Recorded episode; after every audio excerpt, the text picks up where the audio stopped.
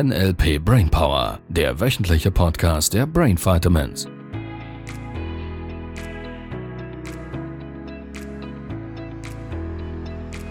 Da, da, da, da. Vorhang auf. Hier kommt Alex. Ah ja. Nein, nein, nein. Oh Gott. Die Musik unserer Jugend hat auch nicht geholfen, um irgendwie ein besseres Leben zu haben, irgendwie, oder? Das Lied. Ja, Oder diese Lieder halt diese so. Lieder. Ich sage jetzt mal, keine Ahnung. Ja, ich hatte eine gute Jugend. Ah ja? Echt? ja. Immer als erstes ausgewählt worden in der Turnstunde? Nein, ich war eine Niete. Du warst eine Niete? ja. Ich war die, die zuletzt da saß, wie der Depp, und man sich dann gestritten hat, wer nun die Blöde, die übrig bleibt, in die Gruppe nehmen musste. Ja, gibt es einige, die haben sowas erlebt. Ich war derjenige, der ausgewählt hat. Ja. Und es war, es war eine saublöde Stelle, weißt du? Auch für die anderen, die auswählen mussten. Nach welchen Kriterien? Irgendjemand musste ja übrig bleiben am Schluss. ja, Wie, wie, aufgrund von was für Kriterien? Was, das finde ich immer schon so doof bei diesen Fernsehshows, wo es um irgendwelche Talente geht. Äh, der ganze Sport ist so aufgesetzt letztlich, oder ich sage jetzt mal, der sportliche Wettbewerb ist so aufgesetzt. Es, es gibt immer einen Verlierer. Es gibt immer einer, der zuletzt ins Ziel kommt. Das ist irgendwie von der Struktur her schon so ein bisschen ungünstig. Es ist, es ist deshalb ungünstig, weil die Vorannahme dahinter ist, ich könnte verlieren. Und die Vorannahme ist dahinter, dass es nur der erste Platz ist, der wirklich zählt. Okay, wir gehen jetzt mal noch davon aus, wo es Podeste gibt, wie im Skifahren oder so, da hätten die ersten drei. Und der vierte wäre dann quasi schon immer der erste Verlierer. Und die anderen 25, 30, 50, 60 Fahrer oder wie viel, die sind eigentlich quasi alle irgendwie, ja, die haben halt jetzt halt abgelust. Ja gut, sportlich gesehen, wenn man sich an jemanden erinnert, dann vermutlich an Platz 1 oder maximal die Podestplätze. Ja, Michael Mittermeier, der erste Mann auf dem Mond. Da wissen alle, wer das war. Wer war das? Was, Michael Mittermeier? Ja, kennst du Michael Mittermeier nicht? Ja, der Komiker. Ja, Ja, der hat einen Sketch. Wer ist der erste Mann auf dem Mond gewesen? ich glaube Armstrong. Ja, wer war der zweite?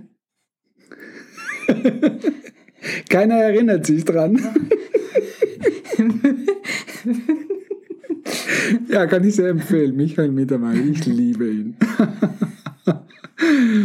ja, es hieß doch schon bei den Römern, Brot und Spiele. Gib dem Volk zu essen, gib ihnen Spiele und sie sind beschäftigt. Gladiator. Ja, beispielsweise. ja, ja. auch, auch ein spannender Film von der Struktur her und ein paar schöne Botschaften hat es trotzdem drin. Gleichzeitig, es ist das, was, glaube ich, bei vielen von uns so viel Druck macht.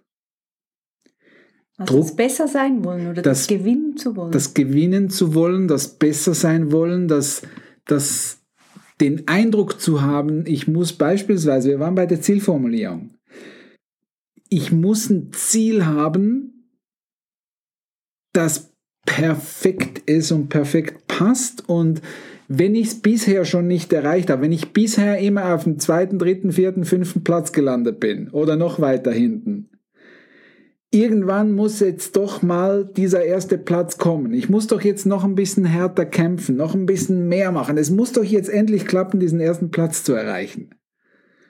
Ist faszinierend. Findest du nicht? Ich finde den super spannend. So, der Haken ist ein bisschen dabei. Unter Druck reagieren Menschen in den gewohnten Strukturen. Sie haben typischerweise, je mehr Druck von außen oder in mir drin stattfindet, desto eher reagiere ich in alten Verhaltensmustern. Weil logisch, das Gehirn will schnell irgendwie das Thema bewältigen und feuert dadurch die Neuronen, die halt schon stabil verknüpft wurden in der Vergangenheit. Macht das Sinn soweit? ja, ja, macht Sinn, ja. So, weil du das letzte Mal gesagt hast, du machst dir jetzt ein anderer Druck. So, jetzt, jetzt kommt dieses, ja, und ich habe noch irgendwie vielleicht noch nie so wirklich ein großes Ziel gehabt oder ich habe viele Ziele gehabt, auch viele Ziele erreicht und immer gemerkt, irgendwie war es das noch nicht, das muss irgendwie noch mehr geben. Und jetzt nimmt so gefühlt dieser Druck zu, ich muss, ich muss, ich muss jetzt ein Ziel haben, muss jetzt ein Ziel haben, muss jetzt, es muss jetzt endlich kommen. Und typischerweise ist ja das Verhalten, das wir Menschen haben, also ich drehe den kurz um, ich mache eine kurze Schlaufe. Da, wo ich heute stehe, ist das Ergebnis aus meinem Verhalten, sprich meinen Gefühlen, meinen Gedanken der Vergangenheit. Und wenn ich jetzt in Zukunft etwas Neues möchte, darf ich was verändern. Da bei diesem Gedankengang würden einige noch mitgehen. Würden sagen, ja, das stimmt, logisch, habe ich auch schon gehört, macht Sinn. Was die meisten verpassen ist, dass sie in der Struktur des Denkens nichts verändern. Und ich mache jetzt nochmals diesen Bogen zum Sport. Viele von uns sind so aufgesetzt, dass es irgendwas zu gewinnen gibt, dass es irgendwie so ist, dass ich besser sein muss als die anderen. Um eine Bedeutung zu haben, muss ich den ersten, zweiten oder dritten Platz belegen. Der vierte zählt nicht. Äh, der erste Mann auf dem Mond scheint wichtiger zu sein als der zweite und der dritte. Und, und, und. All diese Programmierungen, all diese Verhaltensstrukturen, die wir abgeguckt, gelernt und selber auch immer wieder vielleicht praktiziert haben, helfen nicht, um neue Ergebnisse zu erreichen.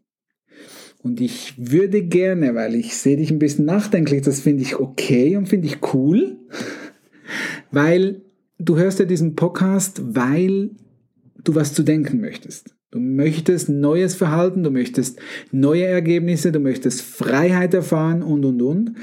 Und da gebe ich dir mal zwei, drei Gedankenstöße mit auf dem Weg. Die haben keinen Anspruch auf Richtigkeit. Ich möchte dich lediglich anregen, um, um darüber nachzudenken. Was wäre mein kleines Modell von Welt? Was wäre, wenn es nicht ums Gewinnen geht? Was wäre, wenn es nicht darum geht, dasselbe in besser zu haben als mein Nachbar? Was wäre, wenn es nicht darum ginge, anderen abzugucken und dann für mich zu definieren, muss ich aufhaben, dass ich eine Bedeutung habe, sondern was wäre, wenn mein Leben einzig und allein von mir selber handelt, von dem, was ich gerne möchte und von dem, was mir wirklich gut tut. Weil was damit sofort aufhört, ist dieses ständige Vergleichen mit anderen, dieses ständige Vergleichen mit einem perfekten Selbst von mir selber, mit einer Vorstellung von, wie ich ihm perfekt zu sein hätte. Und um diesen Loop zu schließen, ich glaube, dass in dieser Gesellschaft es sofort aufhören würde, dass wir junge Menschen in irgendwelchen Talentshows gegeneinander antreten lassen, um zu bestimmen, wer der Bessere ist. Ich glaube, es würde sofort aufhören, dass Lehrer in den Turnstunden irgendwelche angeblichen Lieder oder zufällig ausgewählten Personen dazu verleiten würden, eine Entscheidung treffen zu müssen, wen sie lieber mögen, wer sympathischer ist oder wer besser oder schlechter ist, sondern wir würden wieder lernen, Kinder und auch junge Erwachsene dahin zu erziehen, dass sie sich gegenseitig unterstützen, dass sie ihre individuellen Fähigkeiten, ihre Talente, ihre Begabungen, die jeder einzelne Mensch hat, wieder zu erkennen und gegenseitig zu fördern. Und somit würde sämtliches Potenzial von Konkurrenz und Übervorteilung aufhören. Und ich weiß nicht, ob Gesellschaft schon so weit ist. Und ich glaube, es ist ein Teil, dass wir als Gesamtgesellschaft wirklich vorankommen. Dass jeder Einzelne wieder bei sich anfängt zu erkennen, wie großartig du bist. Was für ein tolles Wesen, was für Talente und Fähigkeiten in dir schlummern. Und dass all diese Verletzungen aus der Vergangenheit, die der eine oder andere vielleicht erlebt hat in irgendeinem Bereich, du einfach hinter dir lassen darfst, weil das Schöne ist, wie Richard immer sagt, die Vergangenheit ist vorbei, die Zukunft wartet. So vielleicht könnte das ein Anstoß sein, zu sagen, okay, unter Druck macht gar nichts mehr Sinn. Solange ich Druck empfinde, ist das Erste, was ich tue, ich bleibe morgens liegen.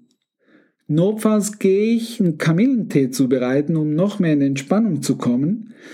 Und notfalls meditiere ich noch eine halbe Stunde oder Stunde und lerne meine Gedanken zu kontrollieren, dass ich in einen entspannten Zustand komme. Oder, und das ist das, was mein Tipp wäre in den Seminaren, wenn du noch nicht weißt, was morgen ist, was du in fünf Jahren sein willst, wenn du dies noch nicht gefunden hast, wäre meine einzige Frage, bist du wenigstens lustig? Lachst du mehr als heute? Gut, wenn das als großes Ziel gilt. Beobachte die Menschen da draußen. Wie viele Menschen haben ein witziges Ziel? Ja, oder wie viele sind witzig? ja, und ich glaube, es würde uns so gut tun. Lachen ist die beste Medizin der Welt, ein Glaubenssatz, den ich sofort kaufe. Ich glaube, Menschen dürfen mehr lachen im Wesentlichen anstellen, wo es nicht witzig ist. Im Wesentlichen dann, wenn Druck da ist. Einen Witz zu lesen. Oder einen auswendig zu üben. Kennst du einen Witz? Nein. Kein Witz. Nein. Die Aufgabe für diese Woche, ihr Lieben.